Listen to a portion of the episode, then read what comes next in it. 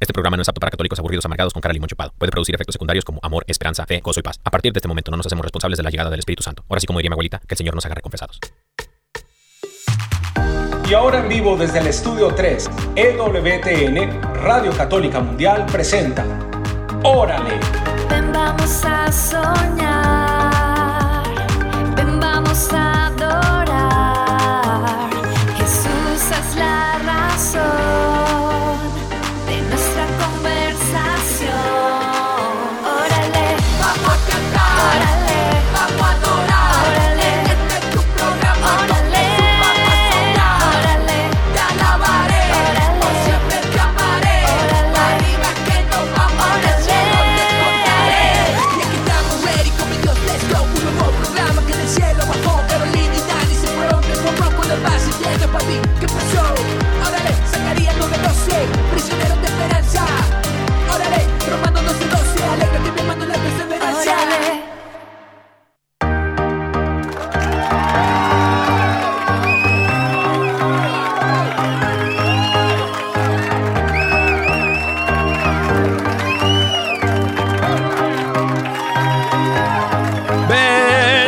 Bendiciones, querida familia. Bienvenidos sean todos ustedes a una emisión más de su programa.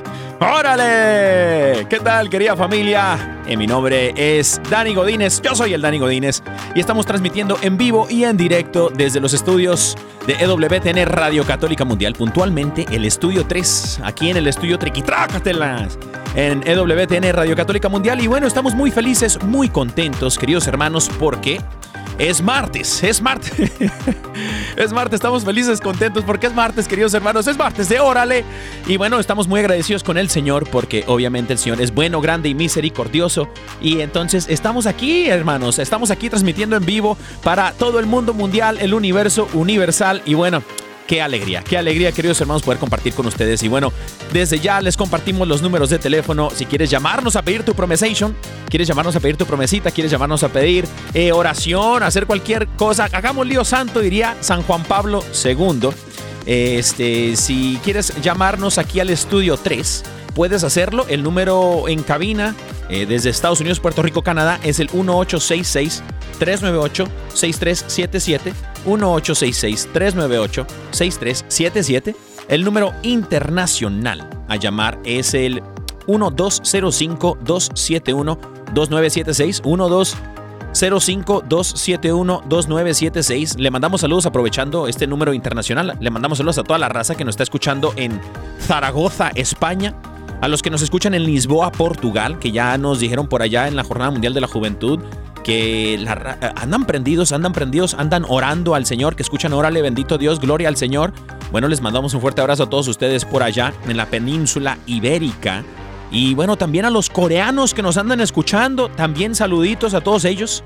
Saluditos a todos ellos. este, eh, eh, para todos ellos que nos escuchan, eh, también a ustedes les mandamos un fuerte abrazo. Próximamente vamos a estar hablando en coreano para poder saludarlos allá en la Jornada Mundial de la Juventud. Y bueno, queridos hermanos, también les compartimos el número del WhatsApp. En un ratito se los vamos a compartir. A ver, de una vez, creo. Creo que de una vez nos dicen que, pues que le demos de una vez. Eh, y tenemos el número de WhatsApp. Eh, sí lo tenemos. Lo tendremos. Sí lo tendremos. No lo tendremos. Bueno, ahorita se los pasamos. Ahorita se los pasamos, queridos hermanos. Y bueno, sin, sin más ni más, eh, eh, vamos a, eh, ponernos en oración. Vamos a pedirle al Espíritu Santo que sea Él quien nos acompañe esta tarde porque el programa está muy bueno, va a estar muy, muy bueno. Tenemos de algunos detalles que compartir con ustedes acerca de lo que de lo sucedido en los últimos días dentro de la iglesia y también obviamente de un gran santo a quien celebramos el día de hoy. Y bueno, vamos a ponernos en oración, queridos hermanos, porque en realidad lo que queremos es que el Espíritu Santo eh, sea quien hable a nuestros corazones, sea quien se dirija a nuestra situación y por medio de su palabra y por medio de lo que vamos a compartir en esta próxima hora, sea precisamente eh, palabra de, de vida eterna, esperanza, de amor, de alegría, de luz a nuestra vida. Así que oramos. En el nombre del Padre, del Hijo y del Espíritu Santo. Amén. Amado Dios, te damos gracias, Señor. Gracias porque has dispuesto este momento para cada uno de nosotros. Gracias, Señor, porque nos sales al encuentro en esta tarde, en este día, en esta noche. Gracias Señor porque vienes a nuestra vida. Señor, no te canses de buscarnos, Señor. Y nosotros queremos dejarnos encontrar por ti. Esta tarde disponemos nuestro corazón, Señor. Disponemos nuestros oídos, nuestro, nuestra mente, todos nuestros sentidos, Señor, a escuchar tu palabra, a que seas tú, Señor, quien hable a nuestras vidas. Ven Espíritu Santo de Dios. Ven Espíritu Santo Paráclito, dulce huésped del alma. Llénanos, Señor, con tu luz. Que no haya ningún solo rincón en, en oscuridad, Señor, de nuestra vida. Que seas tú la luz, Señor. Alumbrar todo nuestro ser. Báñanos, Señor, con tu luz, con tu gracia, con tu gracia divina. Sana, Señor, nuestras heridas, heridas que ni siquiera nosotros sabemos que seguimos teniendo, que, que han marcado nuestro corazón. Porque un corazón herido solo hiere, pero un corazón sano, amado, aprende a amar. Señor, te damos gracias. Te pedimos que endereces, Señor, lo que está torcido. Que alimentes, Señor, nuestro espíritu, nuestra alma, para que podamos, Señor, dar frutos en el Espíritu Santo según tu voluntad, de acuerdo a tus tiempos, Señor. Te pedimos que este momento que vamos a compartir juntos podamos ser capaces de escuchar tu voz. Que tengamos la capacidad de escuchar tu palabra, Señor, y sabernos amados y sabernos escuchados por ti. Todo, Señor, te lo entregamos en el poderoso nombre de Cristo Jesús, nuestro Señor, la intercesión de María Santísima y San José, su castísimo esposo. Amén, amén.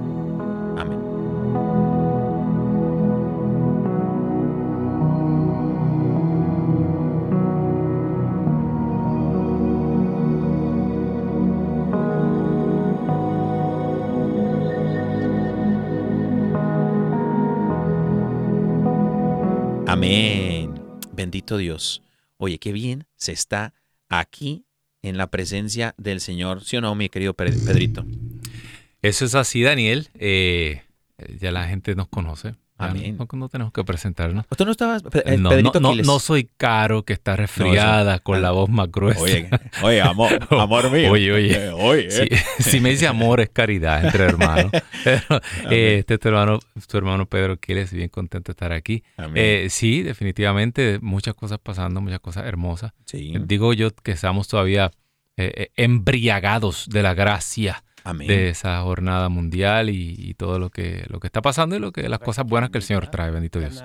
Amén. Amén. Y ¿sabes qué, ¿sabes qué Pedrito? Eh, ahí se está metiendo un, un coreano, fíjate, al, al- al aire.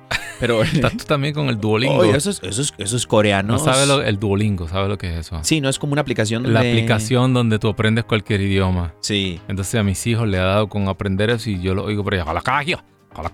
Anda aprendiendo. Sí, hay uno que anda con el alemán. Oye. Y la otra anda con el coreano, me tienen loco.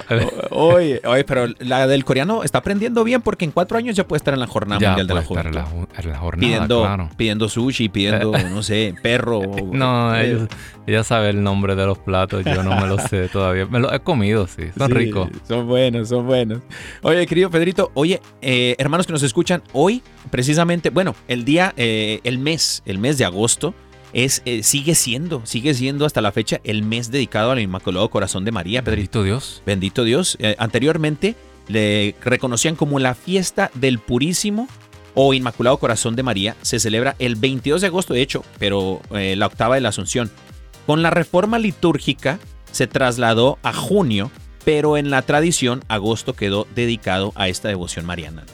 Entonces el, el Inmaculado Corazón de María, el, este mes está dedicado a esa devoción del Inmaculado Wow. Corazón de María. Entonces, pidamos, pidamos. Y hablando de eso, fíjate, no sé si escuchaste, Pedrito, pero hay una noticia, precisamente esto, hablando de, de la Jornada Mundial de la Juventud que pasó hace unos un par de días. Resulta que una de las noticias que está retumbando en las redes sociales, no sé si la escuchaste, de un milagro que se llevó Sí, a cabo en Fátima. en Fátima, sí. Se llevó a cabo en Fátima con una chica eh, de nombre Jimena. Eh, y esta chica de nombre Jimena, eh, al parecer, eh, era invidente y, por medio de, haber recibido la comunión, en, una Eucaristía en, celebrada en Fátima, en el santuario de Fátima, allá en Portugal. Ella, justo el día antes de la, llegada del Papa Francisco a Portugal, ella recuperó la vista. Entonces, en, en eso está como.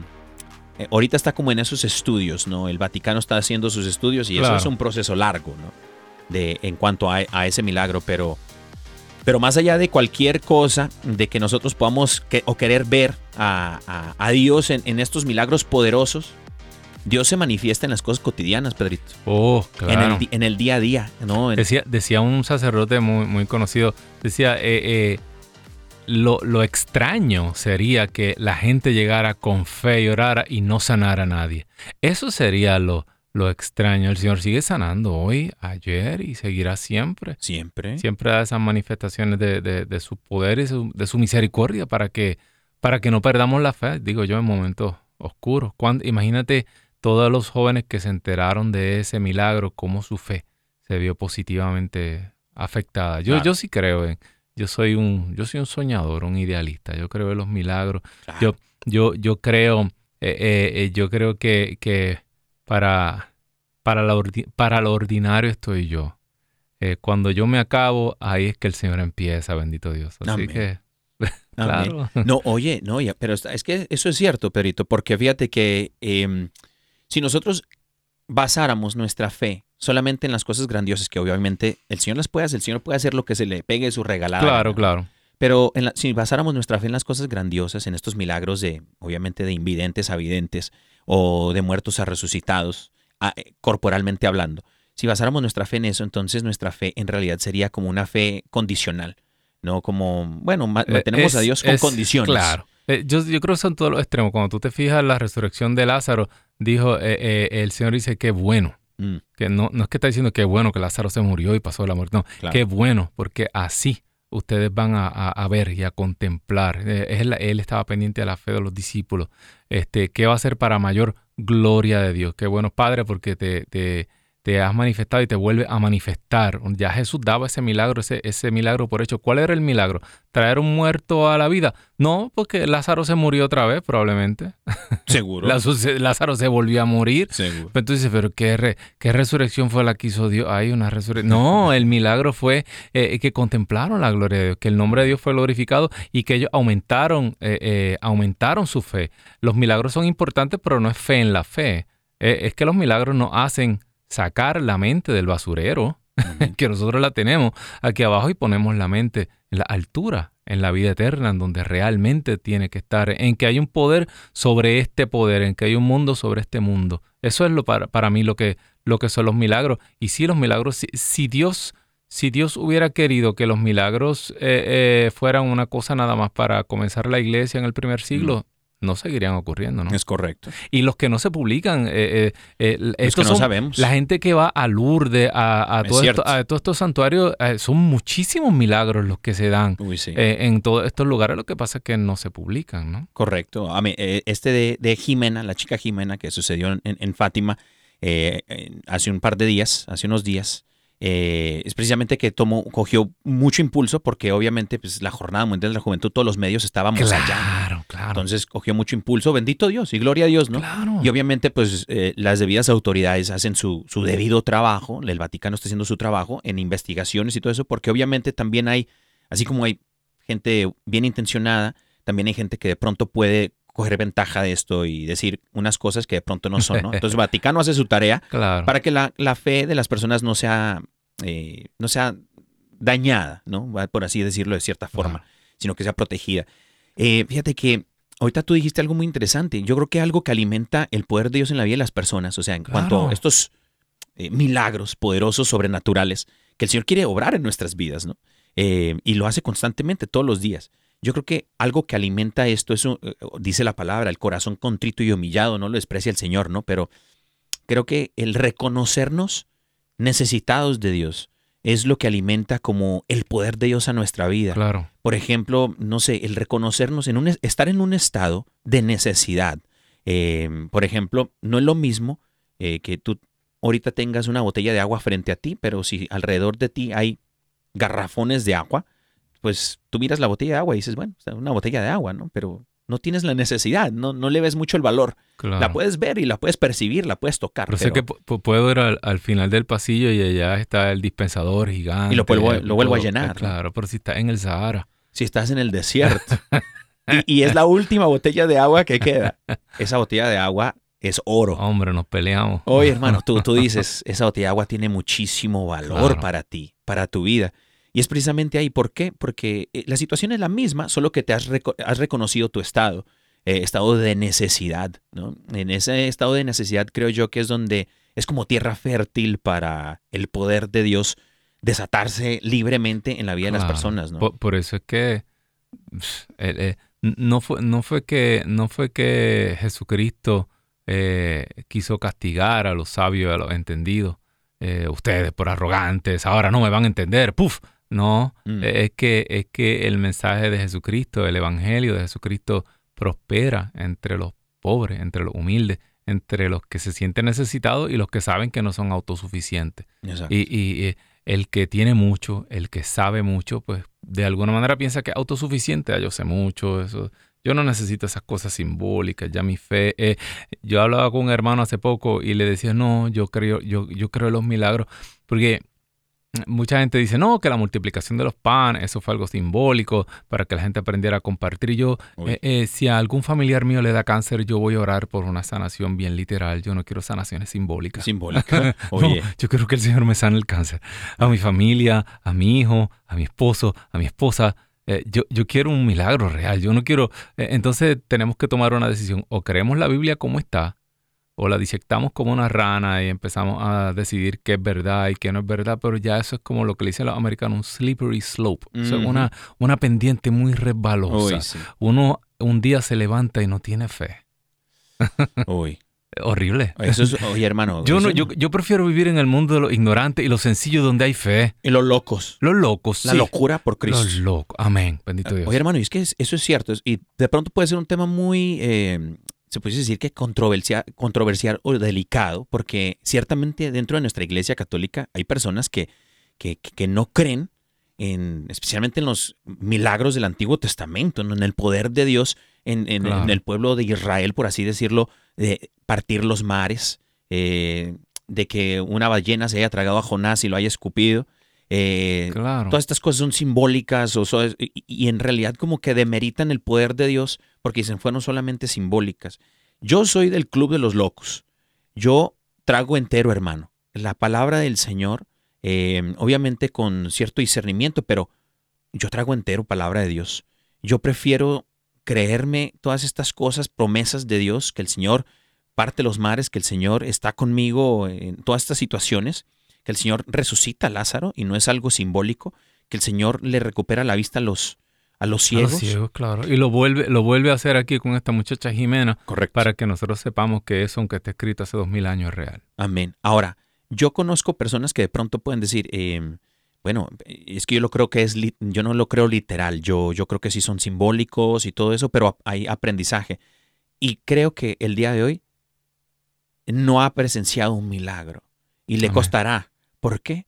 Porque creo que, hablando de esto de la tierrita fértil, la tierra fértil es un corazón contrito y humillado, un corazón que se sabe necesitado en ese estado de necesidad, pero que también reconoce que, por ejemplo, la botella de agua puede saciar su sed. Si estás en el, en el Sahara, ¿no? En esa, en, en eso que te estaba diciendo, de la botella de agua en el Sahara. Bueno, eh, un corazón que se siente necesitado, pero que reconoce que el Señor es quien puede hacer maravillas en, Él- en- y Él está en control. y Él está en control. Eh, Jesucristo da y Jesucristo quita. Amén. Y uh, es, es duro, pero uno tiene que darse cuenta de eso y, y- y- y no es restar, no es restar valor al sufrimiento, totalmente al contrario. Cristo le dio el sentido al, al sufrimiento. Me, me una vez se, se encaró conmigo una persona pues, importante en su comunidad y, y se encaró conmigo y me dijo, ah, pero ¿cómo usted va a hablar de los milagros? Y, y la gente que, y, y- la gente que está, eh, que está sufriendo, ¿cómo se le habla a esa gente? y, el valor de lo que de lo que están pasando y yo me que yo lo miré y yo le dije bueno como dice la Biblia en la Biblia los que están adelante los responsables los pastores son los que toman las cargas los dolores y las enfermedades de, lo- de las ovejas. Como mismo hizo Jesús. Jesús dijo, síganme.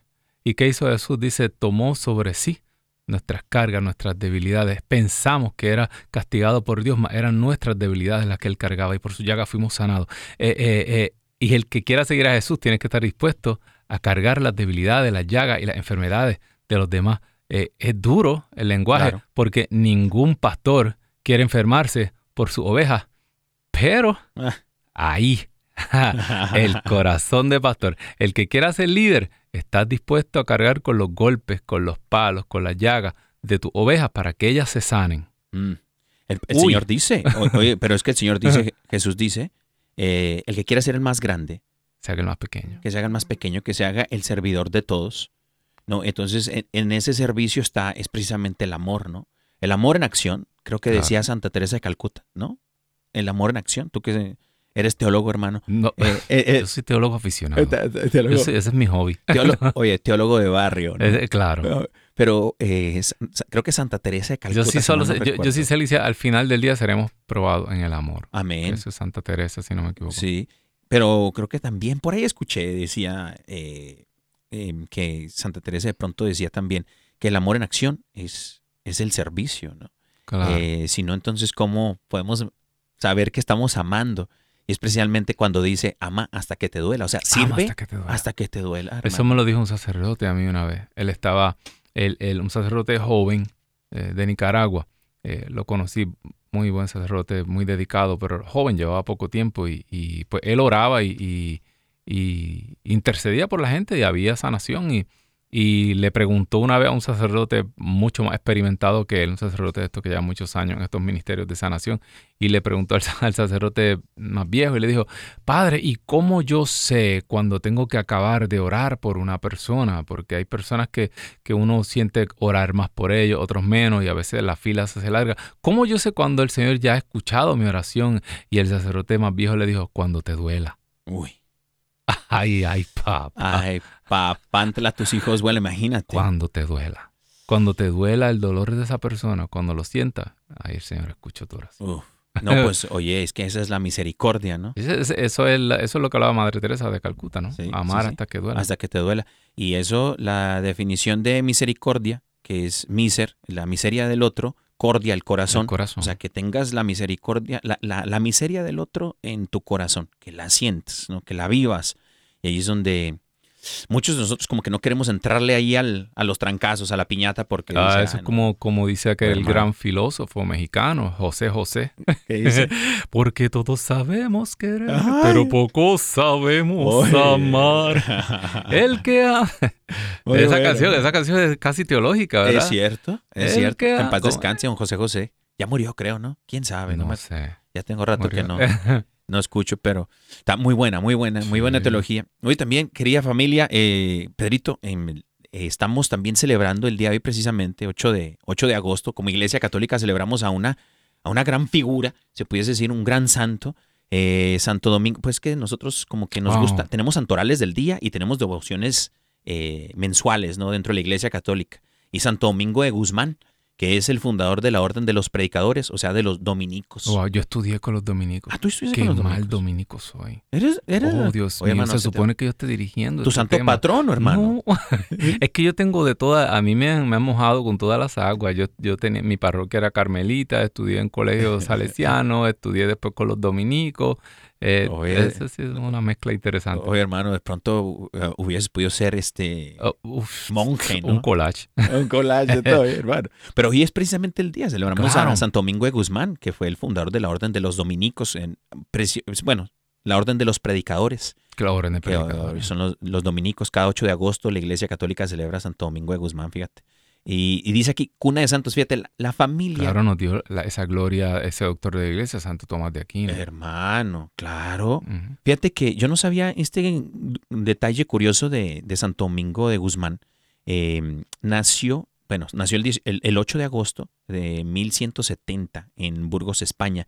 Pero yo no sabía que su familia de él, eh, su padre es beato, su madre es santa y su hermano es beato también.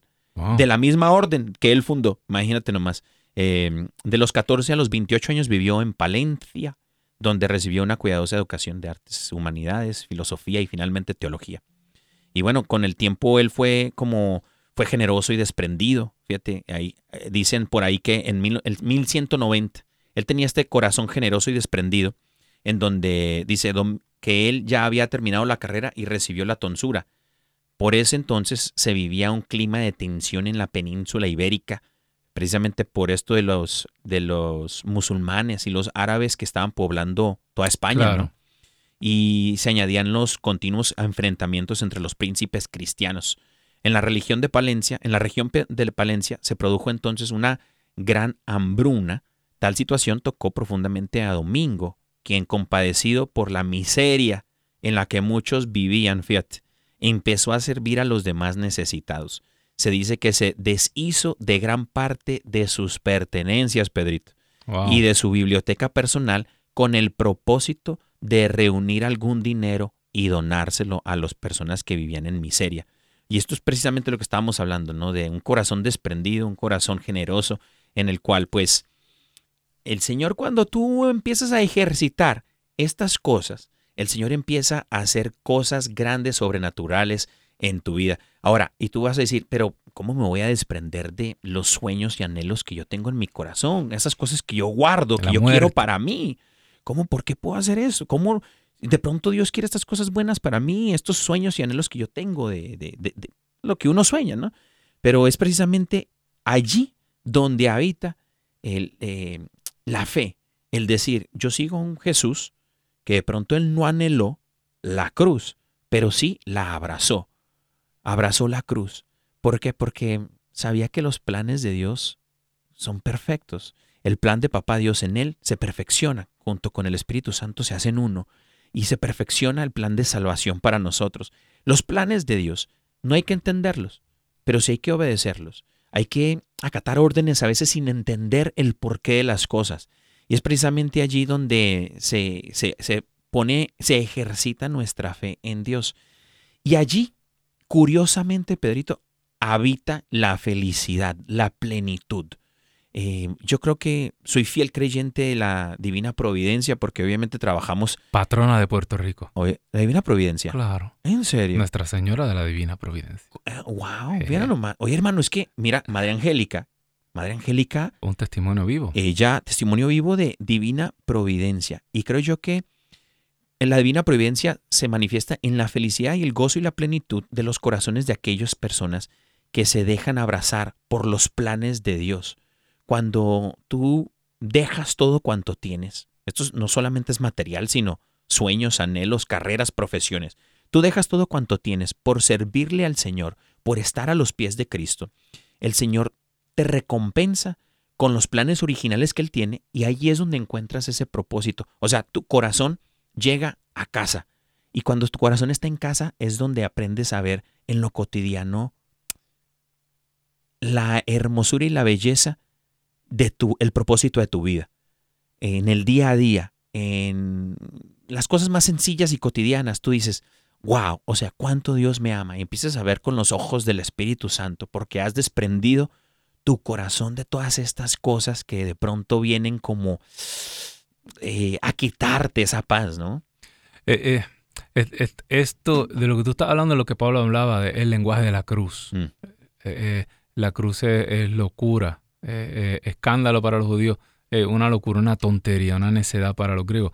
Y es que, y es que a nosotros mismos en la sociedad, incluso en ambientes religiosos, yo escucho muchas veces repetir, no, nosotros nacimos para ser feliz. Nosotros vinimos para ser felices, nosotros estamos aquí para ser felices y, y nos dan miles de, y ay, que no se enojen conmigo, ¿verdad?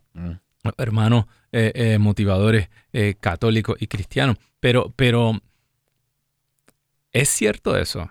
Se oye bonito y, y ciertamente un discurso que puede llenar una sala y vender, Claro. y vender muchos tickets. Pero eso no, no se parece al evangelio, de, al evangelio, no se parece a, a- a- a lo, que, a lo que hizo Jesús, lo que hizo y lo que dijo. Y, y- y eso lo estamos viendo, en- ya no, ya no tenemos que matarnos mucho, digo yo, para, para probar esto. Esto se está probando directamente a la sociedad de hoy. Vivimos en una sociedad que lo tiene todo. Mm. Eh, por lo menos en muchos países del mundo, en muchos países eh, eh, ya donde hay progreso, lo- lo- los jóvenes, los adultos lo tienen todo y cada día están más infelices, cada día están más tristes, cada día están más solos. El índice de, de medicación, vivimos en una sociedad endrogada, medicada completamente. Personas eh, retiradas que lo tienen todo, que tienen pensión, que tienen los carros, la casa y todo, no salen de sus casas drogados todo el día con opioides y todo este tipo de medicinas para la depresión.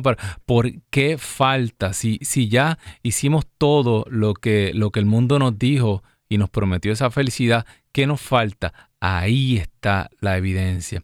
Y eh, eh, los, los santos los santos, eh, esto que tú estás hablando de Santo Domingo de Guzmán, que vio la Sí. necesidad, se fue, dejó todo. Los santos no, no, no es un, eh, el equipo de los masoquistas de Cristo que andan por ahí golpeándose y es que nos gusta sufrir. Y, ah, no. Es que descubrieron Mm, en ese desnudarse, en ese desmantelarse de todas las cosas, en ese liberarse de las cosas que nos tienen atado y en la satisfacción de servir, la satisfacción única y cómo el poder tú levantar otras personas, cómo eso te da una satisfacción que el mundo no te la da. Eso es cosa de loco. Hay Sí. que probarlo para entenderlo. Eso, eh, yo creo que eh, eh, bien cercano a eso es la satisfacción de un padre y una madre. Cuando al final quedan sin nada, pero lograron impulsar a sus hijos y sus hijos los vieron crecer y desarrollarse y ahora sus hijos tal vez son profesionales. mm. ¿Y quién le quita a esos padres? ¿Tú crees que uno de esos padres que a lo mejor no tiene ni escuela superior dice, ah, mira que, que, que, que cómo odio esta vida porque mis hijos me robaron mis oportunidades? No, No. la felicidad más grande es decir, lo hice, lo logré. Aquí está, dediqué mi vida a esto y yo dejé de ser para que ellos fueran. Esa es la santidad. Y, y el mundo no la entiende y seguimos escuchando a, a- a- los filósofos y, y psicólogos hedonistas de hoy, entrenados por el mundo de hoy, como digo yo, el espíritu de este siglo, como dice San Juan. Y no entendemos. No, está- e- es como tú tener un, un- ¿Alguna vez tú has tenido... Yo, yo he tenido carros viejos. ¿Tú has Sí. tenido carros viejos? Sí, verdad? claro. ¿Sabes lo que? Un, un carro que está todo descombinado. Y que huele como aceite Mira, o que- gasolina. y, ¿no? y que el carburador no está bien combinado, que la electricidad no está bien, que los spark plugs, que la cablería, que tiene mil cosas. Y camina, ¿verdad? Claro. Pero tú vas todo el tiempo. Y llega, y eso, eh, llegaste, llegó la nube de gasolina detrás de ti. El carro funciona, pero no funciona bien. Porque el carro no fue creado para trabajar de esa manera. Tú tienes todos los cables cruzados. Antes tenían ignición los carros, no eran, no eran inyectores, eran con. in- Y eso, y eso era un desastre. El que. Igual nosotros andamos por ahí como esos carros todos escopeteando, porque estamos corriendo nuestro carro tratando de a- llegar a toda velocidad y nosotros no nacimos para esto. Amén. Amén. yo lo creo profundamente. Totalmente, totalmente. Fíjate que eh, en base a eso, eh, querido Pedrito, eh, el dolor, yo lo veo como que, fíjate, lo podemos poner de cierta forma. A veces pensamos que el dolor es como algo malo, que como el Señor nos permite, como al Señor le, le puede gustar que uno sufra, ¿no? Pero no es precisamente eso como tú decías, sino que cuando uno va al gimnasio, tú vas al gimnasio, hermano, si no vas al gimnasio, tú dices, no, pues no me va a doler nada nunca, ¿no? Pues bueno, pero el que va al gimnasio eh, experimenta para poder tener y llegar a, a lo que él quiere o lo que, o lo que, o lo que necesita. Claro. eh, este, el, después de ciertas repeticiones de, de hacer gimnasio, eh, te empiezan a doler los músculos. Tanto así que si, de- si- por ejemplo, yo no voy al gimnasio, pero si llegase a ir hoy en la tarde, te aseguro que mañana amanezco molido. Ma- mañana amanezco adolorido. No, tú ¿no? llegas y ves todas las máquinas, te emocionas con la adrenalina y dices, Claro. aquí voy, escuchas la música, tum, tum, tum, tum, tum, y ahí empiezas tú, ah, y haces todo el circuito de máquinas y mañana no te puedes levantar. Ah, mañana no. Y, y digo, no, ¿sabes qué? ¿Para qué?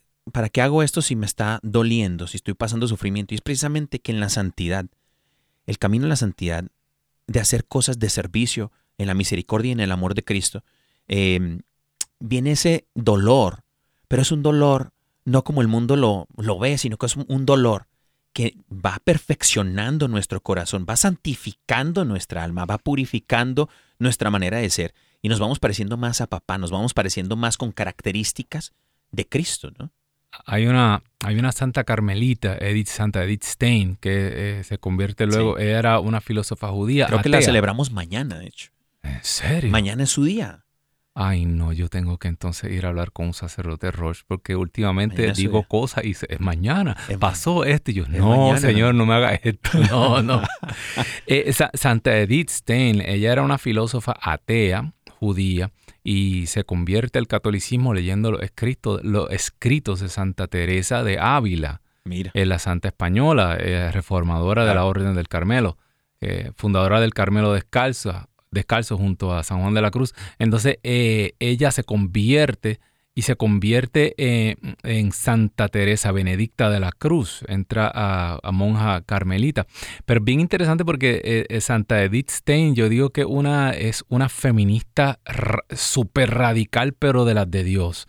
Los escritos de ella son unos escritos que llenarían a cualquier mujer de, del gozo y del el valor el coraje de Dios para luchar. Y, pero, pero ella tiene, a mí se me quedó mucho una frase de, de ella. Ella, imagínate, yo no sé si la han hecho doctora de la iglesia, me parece que sí o no estoy seguro.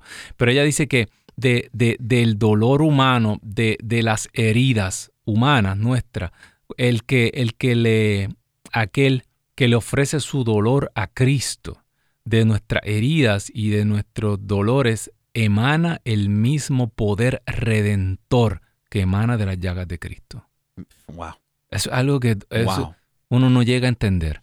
Quiere decir que tú te unes al sacrificio de Cristo de una manera que de tu dolor emana el mismo poder redentor Uy. que emana de las llagas de Cristo. Es algo que... Y mira, se, se me enchina la piel. Es algo que, eh, que no se entiende porque, porque yo pienso ahora mismo, ¿estaría yo dispuesto a subir ese calvario, a, a echarme el madero, a dejar que me crucifiquen? La respuesta es clara. No. no. Bendito Dios que no te lo, no te lo quiero a ti ni a mí, ¿no? Por, pero es que nadie está preparado para eso. Es. Eso se, eso se logra poco a poco, ofreciendo pequeñas cosas, pequeñas cosas. Mm. Y cada día, y la analogía que trajiste del gimnasio es tremenda, porque la única, el músculo crece cuando se rompen las fibras internas dentro del músculo y se riega la sangre dentro del músculo y por eso el músculo se inflama. Pero es la única manera en que tú ganas fuerza, porque la fuerza es proporcional al diámetro del, del músculo, del, el tamaño del músculo. Sí.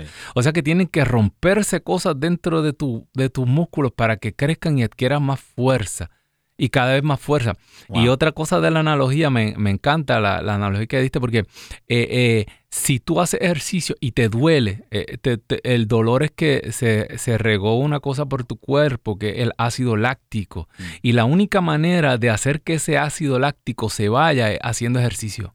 Wow. O sea que al otro día tú te tienes que levantar Exacto. y así adolorido hacer ejercicio otra, vez, Otra vez. para que todo ese ácido láctico se salga de tu organismo y poder, pero si tú no haces ejercicio y te cansa, eso te duele una semana. Ah, sí. No te puedes ni mover. Es igual que espiritualmente. Es correcto. Tú hiciste un sacrificio, hiciste algo, una buena obra y te dolió y no hiciste ninguna.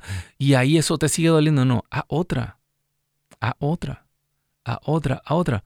Un día vamos a tener la, la, la fuerza y el poder para agarrar la cruz y en, y en frente a la adversidad. Eh, Santo Tomás Moro y esos santos que dieron la vida por la fe, eso no fue que un día nacieron, y dijeron, yo voy a dar mi vida por la fe, eso fue un proceso Uy, sí. hasta que llegaron a la cima del Calvario y le dijeron, Cristo o la muerte. Y ellos dijeron, prefiero morir. Uf.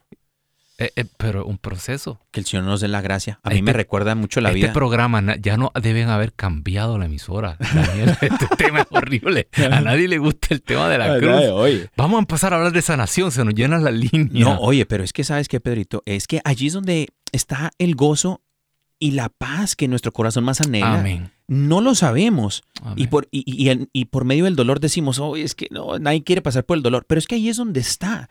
Porque precisamente que ahorita que hablábamos acerca también del tener, ¿no? El tener casas, del tener coches, del tener carreras, del tener sueños, anhelos y metas. Claro.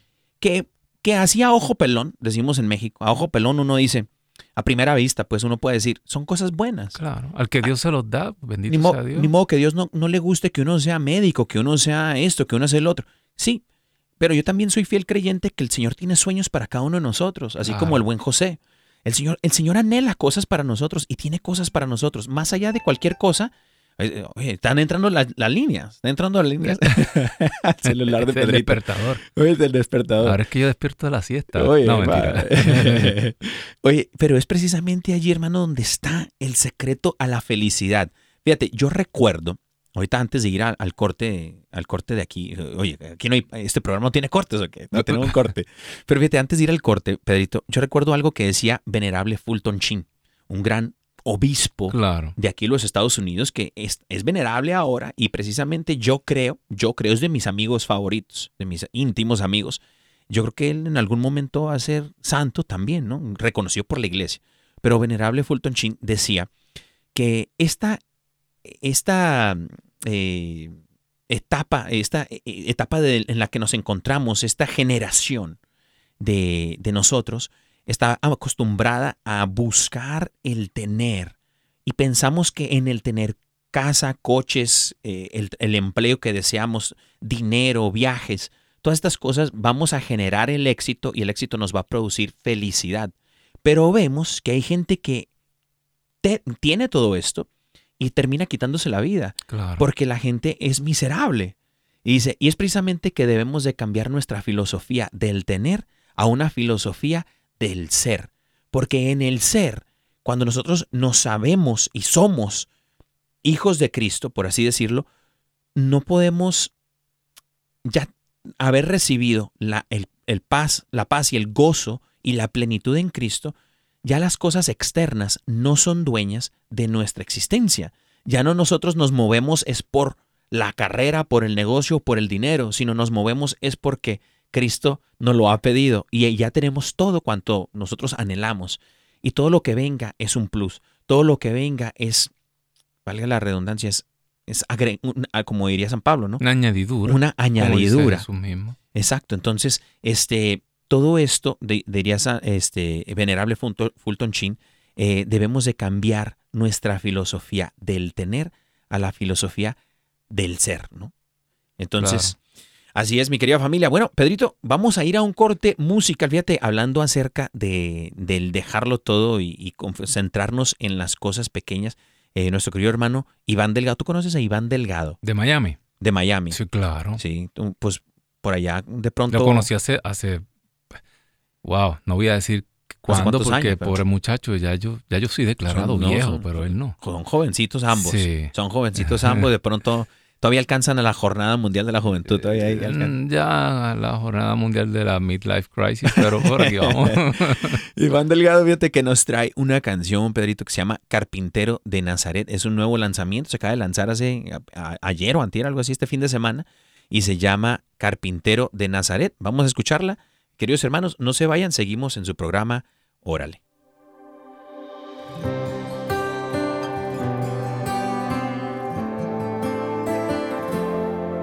Me consagro a ti, humilde carpintero. Tus virtudes cada día quiero imitar. Tu obediencia al escuchar el mensaje celestial que en el sueño recibiste y aceptaste sin dudar. Me consagro a ti, humilde carpintero. A tu taller cada día quiero entrar y me enseñes con amor de la vida interior, con tus lirios perfumados, las virtudes que han anhelado. José, carpintero de Nazaret, pule mi corazón, enséñame con amor el camino que me lleva al Salvador. Consagro a ti, humilde carpintero.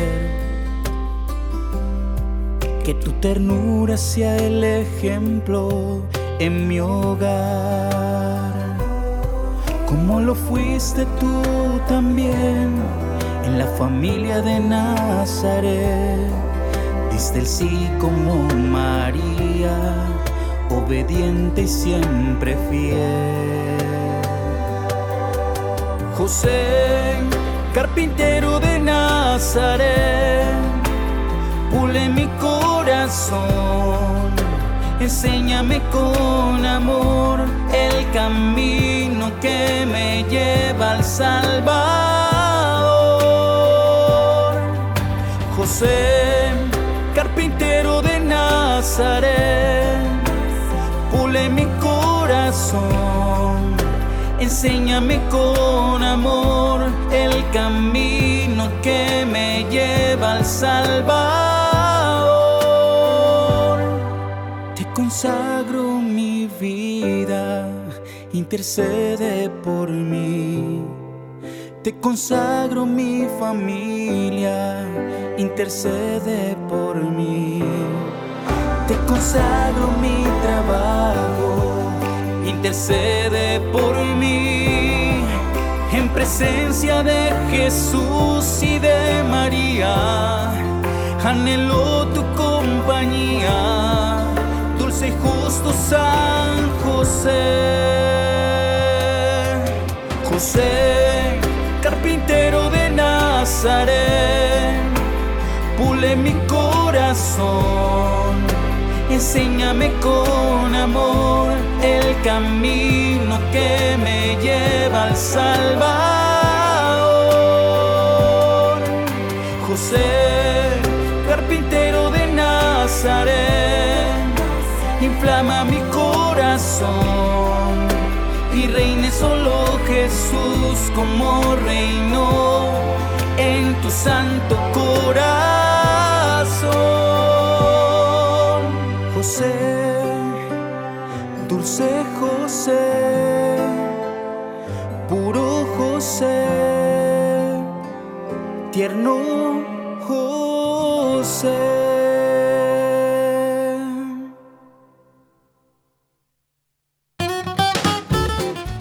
Estamos de regreso en su programa Ahora le quería familia. Eh, Pedrito, fíjate que eh, resulta, resulta que en las redes sociales salió una, una noticia, dice como se hizo un escándalo, pues, porque la, la marca de, de tu carro, eh, Porsche, la marca Porsche de tu carro. Bueno, yo tengo un Porsche. Se me está cayendo en canto, pero es el balcón de la casa que le dicen el Porsche. Porsche. El Porsche se está despedazando, pero El, por- el Porsche, el Porsche, ya quisiéramos tener un Porsche. ¿no? Bueno, de hecho casi no, no tengo ese anhelo, fíjate, los A carros. Me gustan más los carros viejitos. a mí también. Los A más mí- cuadraditos. Los carros europeos, esos que corren mucho, así como los Lamborghini, los Porsche, a mí no, me gustan tanto. No, a mí tampoco, fíjate que no. Uno tan Pues- arranado uno en el piso hacia una pulgada del suelo. No, Eso- y, y luego en los topes. En, en Colombia le dicen los policías acostados. Ajá. No, imagínate, se te raspa todo, hermano. No, para que el carro. Puerto Rico le dicen los muertos. Los- así le dicen. Sí. Una vez, eh, me- mi esposa, estamos en Medellín, me dice, mi amor, cuidado con el policía acostado. Párase, brincó el carro, paca, era de Lo noche. maté. Yo dije, me van a meter a la cárcel, ¿no? Y, y ella me dice, yo, ¿por qué te van a meter a la cárcel? Dije, pues ya atropellé al policía. Para empezar, era culpa de él, ¿no? ¿Para qué se acostado en la calle? no? Pero fíjate, oye, hablando de estos carros, eh, la empresa Porsche, eh, ellos, este, em, repusieron, habían puesto un video eh, como un, un promo, un comercial en YouTube, en su página de YouTube, donde habían eh, quitado eh, la imagen de Cristo Rey en- de Lisboa. Entonces hicieron un comercial Wow. y la imagen de Cristo Rey, paca, la quitaron. Entonces la famosa marca de autos Porsche repuso la imagen del icónico Cristo Rey de Lisboa en Portugal tras la ola de críticas por haberlo borrado en un video promocional en la semana en la que acaba de celebrarse en esta misma ciudad la Jornada Mundial de la Juventud, uno de los eventos más importantes de la Iglesia Católica en todo el mundo. Y fíjate que lo repusieron, entonces eh, la gente como que empezó a quejarse, ¿no? Y, y- y se- y se, y se puso. Entonces, bendito Dios que... Lo- los agarraron. Los agarraron Pero muchas marcas hacen eso, le remueven de los de la de la de los deportistas y todas marcas cruces y, todo simbolismo cristiano se los remueven es correcto, es Con- correcto. con Photoshop y la todo eso. Es cierto, es cierto, precisamente. Y también fíjate, Pedrito, quisiera compartir seis momentos de la JMJ en Lisboa 2023 que pasarán a la historia y quizás nosotros nos lo perdimos. Y para que no nos lo perdamos, queridos hermanos, vamos a compartirlos rápidamente. Número uno es precisamente eh, mujer que recobra la vista tras comulgar en una misa de la JMJ en Fátima. Esta mujer eh, por nombre lleva Jimena. Jimena, eh, hay un testimonio, fíjate que nuestros hermanos de Así Prensa nos hicieron llegar. Eh, el testimonio cuenta más o menos algo así. Dice que, que Jimena, el padre de Jimena, eh, asegura haber estado siempre aferrado en la convicción de que se iba a curar su hija. Wow. O sea, haz de cuenta un loco así como tú y yo. Bendito Dios. Y se cuenta cómo fue la primera llamada de Jimena a casa tras lo ocurrido. Y él dice, prácticamente no hablábamos. Ella estaba llorando. Solo nos dijo que, que veo, veo, puedo ver. Luego nos llamó el cura que había celebrado la misa para contarnos un poco más de detalle. Es una alegría increíble. Eh, ella se confesó antes de ir a misa, estaba muy ilusionada, sentía algo especial. Luego fue a comulgar. Después le daba miedo abrir los ojos porque pensaba, ¿cómo no me, cómo no me curé? Es que no tengo fe. Y los abrió y empezó a ver todo. Entonces ya se puso a llorar y se dio cuenta de que sus amigas estaban dos años y medio más mayores. Señala su padre todavía emocionado. Fíjate. Fíjate cómo, cómo, cómo nuestra Madre del Cielo se la ingenia, cómo nuestro Señor Jesucristo se la ingenia para que la figura de nuestra Madre del Cielo no quede oculta en Amén. todo esto, porque, porque Lisboa es Lisboa, pero allí Fátima es Fátima. Amén. Eh, y realmente el lugar, eh, Portugal es Fátima. Amén. Eh, eh, Portugal es los tres pastorcitos, eso es Portugal. Y fíjate cómo por encima de toda esta organización tan grande y tan hermosa que se ha hecho, pero el Señor no deja que su madre pase inadvertida. Amén. Y al final, como quien dice, el rey del universo secuestró toda la atención en esa pequeña niña que le devolvió la vista. Wow. Eso es para que uno piense mucho. Amén. Amén. Claro que sí. Eh, eh, es, como, es como tú hacer un, un evento en Francia al lado de Lourdes y, y hacerlo en otra ciudad y, y viene Nuestra Señora de Lourdes y secuestra la actividad y dice, aquí la reina soy yo. Aquí soy yo. Exacto. Ay, Amén. papá. Gloria a Dios. Oye, qué bueno. Eh, dice aquí también, número dos, número dos de los momentos de la JMJ que pronto pasaron desapercibidos. Pero para que lo sepas, aquí en Órale te lo contamos, el pedido del Papa Francisco a los jóvenes, no tengan miedo. El pedido del Papa Francisco a los jóvenes fue no tengan miedo, Jesús los mira, conoce sus corazones y les dice, anímense, no tengan miedo, lo volvió a recalcar el Santo Padre. Número 3, 3 Pedrito, triquitrácatelas. El número 3 es anuncio de la próxima sede de la JMJ. Oye, Corea. Ya estamos aprendiendo coreano, algunos, otros ahí como más o menos. Por ejemplo, ¿tú sabes cómo se dice ingeniero de luces en, en coreano? Me imagino. Yoquito Foquito. Eh, ¿Cómo se dice? bueno, ahí- después producción me dice que ese, el próximo no lo puedo decir. Entonces, este, eh, número, número 3, perdón, 4, joven hace la confesión de su vida con el Papa Francisco. Francisco Valverde, un joven español de 21 años, tuvo el privilegio de confesarse con el, Papa Francisco en la mañana del 4 de agosto, junto a un selecto de grupos, de grupo de tres afortunados. Fíjate, tres afortunados se pudieron confesar. Uno de ellos, Francisco Valverde, se confesó con el Papa Francisco. Número 5, querido Pedro, este, el llamado urgente del Papa a recuperar la adoración eucarística. El Papa nos dice, debemos de recuperar la adoración eucarística queridos hermanos. Y bueno, este, el número, el número 6, acontecimiento número 6.